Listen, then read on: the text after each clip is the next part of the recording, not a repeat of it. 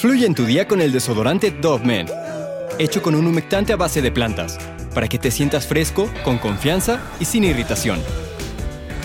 Siente cómo fluye tu día con Dove Men. El día de hoy te vengo a contar el caso de Bonnie Baker, una mujer que salió con su novia a festejar un ascenso en el trabajo. En todo en aquel momento era risa y celebración hasta que Crespin Nene Pérez, el novio de esta chica, empezó a comportarse muy raro y violento por el consumo de alcohol y alguna que otra sustancia ilícita. Cuando la mujer trató de tranquilizarlo, salieron de la fiesta para regresar a su casa en donde se puso más agresivo y este hombre le quitaría la vida. Es un caso que estuvo en un misterio, que estuvo congelado por algún tiempo para resolverse ya muchos años después. Hoy te voy a contar el caso de Bonnie.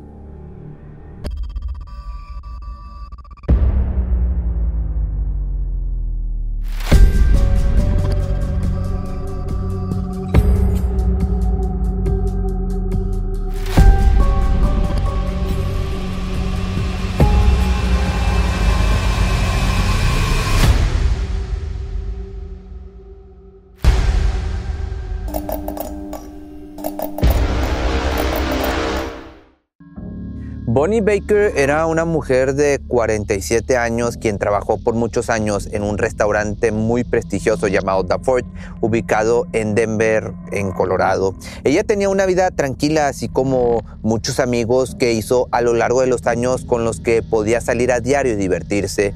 Nunca tuvo hijos porque eso no estuvo dentro de sus planes, pero sí tenía una pareja con quien vivía y dividía los gastos del departamento. Su novio era Crespin Nene Pérez, un hombre de su misma edad. Se conocieron en el restaurante porque los dos trabajaban ahí. Su amistad fue creciendo ya que convivían muchísimo hasta que un día decidieron ser novios. Sus allegados lo describían como una pareja feliz y al parecer tranquila, por lo que nunca se imaginaron lo que pasaría esa noche del año del 98. Era un día cualquiera. Los dos se habían despertado desde temprano para ir a trabajar al restaurante. Ellos tuvieron una mañana llena de trabajo. De pronto el jefe citó a Bonnie en su oficina, lo cual la puso en un principio muy nerviosa porque pensó que la iban a despedir. Sin embargo, fue todo lo contrario, ya que en la charla que tuvieron le dio la noticia de que por su buen trabajo, por su buen desempeño, le estaban dando un ascenso en donde le pagarían mucho más dinero. Rápidamente corrió hacia su pareja para contarle que sería la nueva gerente del restaurante. Él, por su parte, no se mostró muy contento, pero aún así la felicitó. Al poco tiempo, sus amigos se enteraron de la noticia y convencieron a Bonnie de celebrarlo en casa de una de sus amigas más cercanas. A ella le pareció una buena idea, así que rápidamente accedió. Cuando se estaban preparando para ir a su festejo, le preguntó a Crespin que si ya estaba listo, pero él le dijo que llegaría después, que se fuera sola y al rato le alcanzaría. Esto en un principio sorprendió a Bonnie, pero no quiso hacerle mucho más preguntas.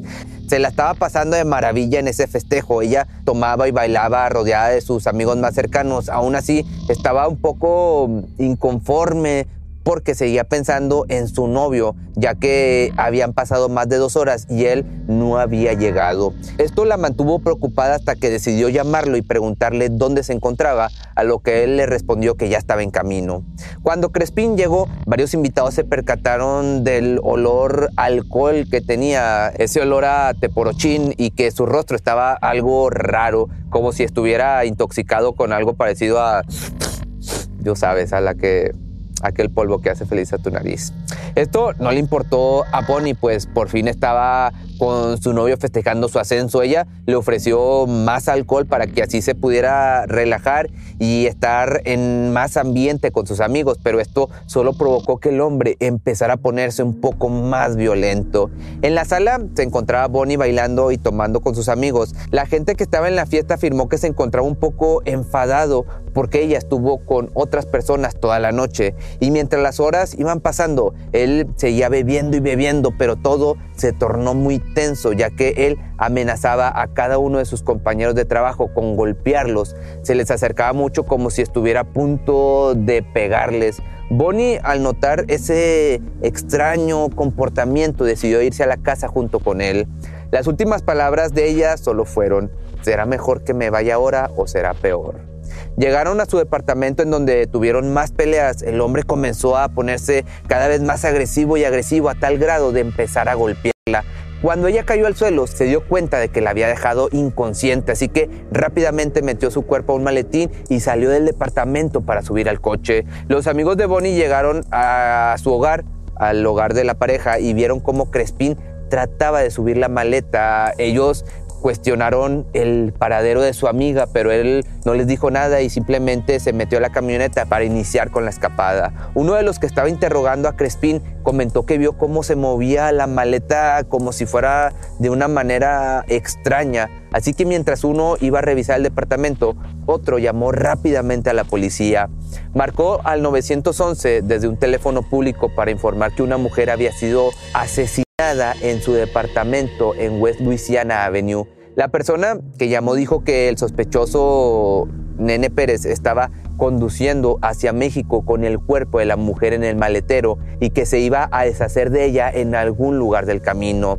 La persona que llamó, que no fue identificada, solo dio una descripción de un vehículo rojo y su número de matrícula de Colorado. Mientras tanto, por el otro lado, Crespin seguía manejando con rumbo hacia México.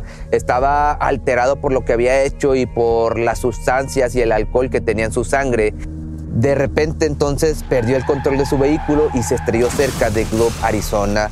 Cuando recuperó la conciencia por este accidente, sacó el cuerpo de la mujer del maletín y se dispuso a caminar con ella en sus brazos, hasta que kilómetros después la enterró para poder correr más rápido y que la policía no diera con él.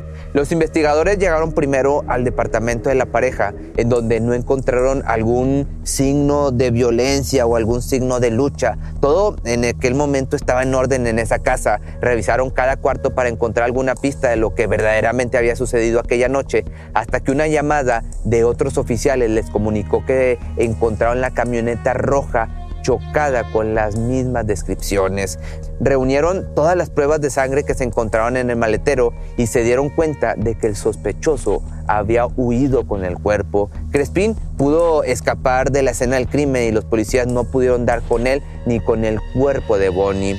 Ya pasando el tiempo, un año después, dos niños de una tribu en Nuevo México iban paseando en su caballo en una zona remota a su casa cuando se toparon con un cráneo humano, lo que hizo que se pusieran en alerta y rápidamente llamaron a las autoridades. El cuerpo estaba tan descompuesto que el médico forense no pudo determinar la causa del fallecimiento y el cadáver, el cuerpo, permaneció en el almacén durante los siguientes 15 años, hasta que ya en tiempos más recientes, en el 2012, conectaron varias pistas y se dieron cuenta de que posiblemente el cuerpo le pertenecía a Bonnie. Se reabrió el caso sin resolver y las muestras de ADN de los restos confirmaron que pertenecían a la mujer desaparecida. Los fiscales al recrear la escena se dieron cuenta de que Crispin había hecho una tumba poco profunda en Nuevo México el día después de que se denunciara la desaparición. Se empezó a, investigar más a fondo entrevistando a testigos y con las pruebas forenses concluyó que el culpable era el señor Nene Pérez, quien en ese entonces vivía en México. Con esto se emitió una orden de arresto, pero tuvieron que pasar otros siete años para que fuera extraditado a Colorado y así fuera juzgado y cumpliera su sentencia. Este caso es bastante reciente, por lo cual aún sigue en proceso la sentencia de este sujeto, pero ya enfrenta un cargo de asesinato en primer grado y otro por secuestro, que por cierto la oficina del fiscal del distrito no dijo exactamente cómo creen que Nene Pérez cometió este crimen. Si te gustó este video, recuerda que me puedes seguir en Facebook, donde también subo los videos y no van a la par. También los puedes checar en TikTok. También me puedes ver en Spotify, son los puros audios sin censura. También recuerda que las playeras, la merch del canal la puedes encontrar en pepemisterio.com, que es una hay playeras como esta, está un poco arrugada, pero yo te la mando sin arrugas. Eh, y también me puedes mandar un el servicio al cliente recuerda que es al correo o a mis redes sociales y nos vemos en el siguiente video.